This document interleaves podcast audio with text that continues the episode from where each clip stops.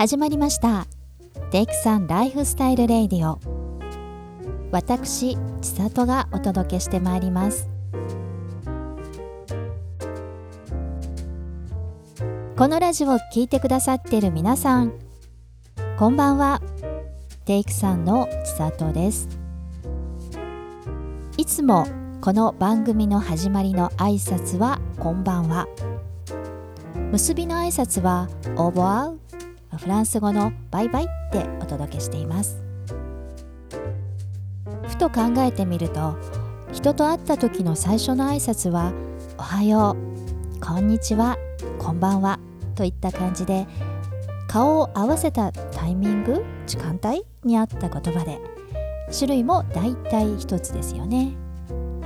でも別れ際の挨拶って表現がいろいろあると気づきました。さようなら。バイバイ。じゃあね。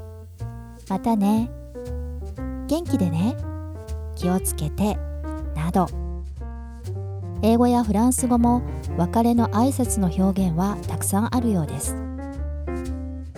そこで今夜は別れの挨拶についてお話ししたいと思います。小さい頃保育園では帰り際に「先生さようなら。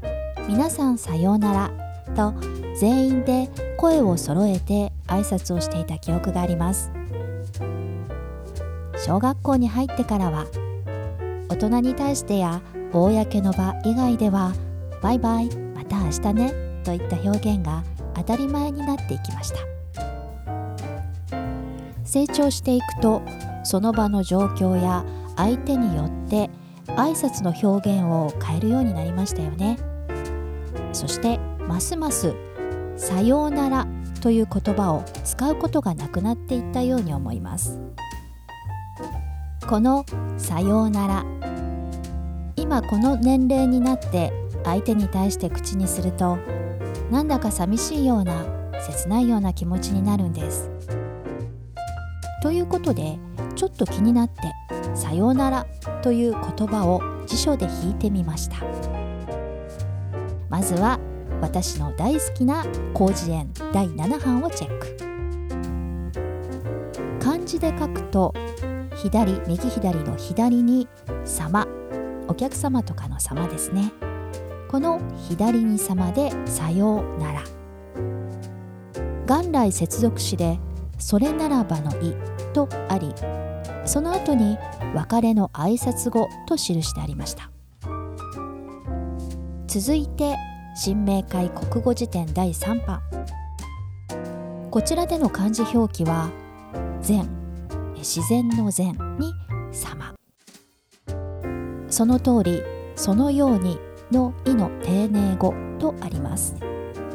その次に別れる時この次会う時までという気持ちを表すと明記。うん。どちらも同じようなことが書いてありますね。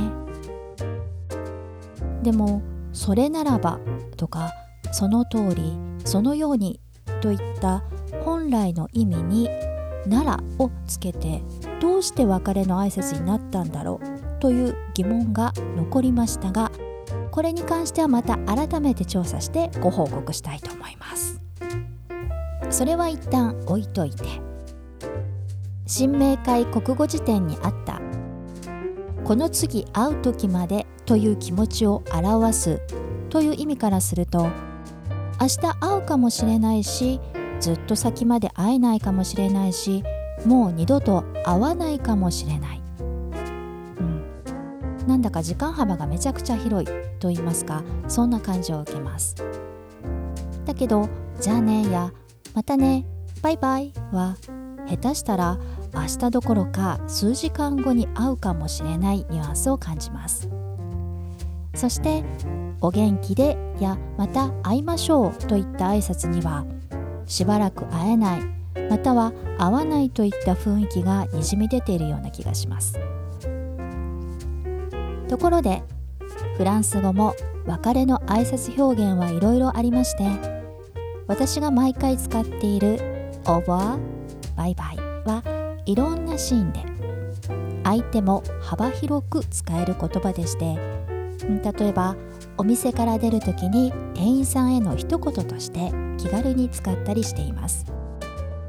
なお「またね」といった意味の言葉はアビアント。親しい間柄の人に「じゃあね」という時は「サリュー」と声をかけるそうです。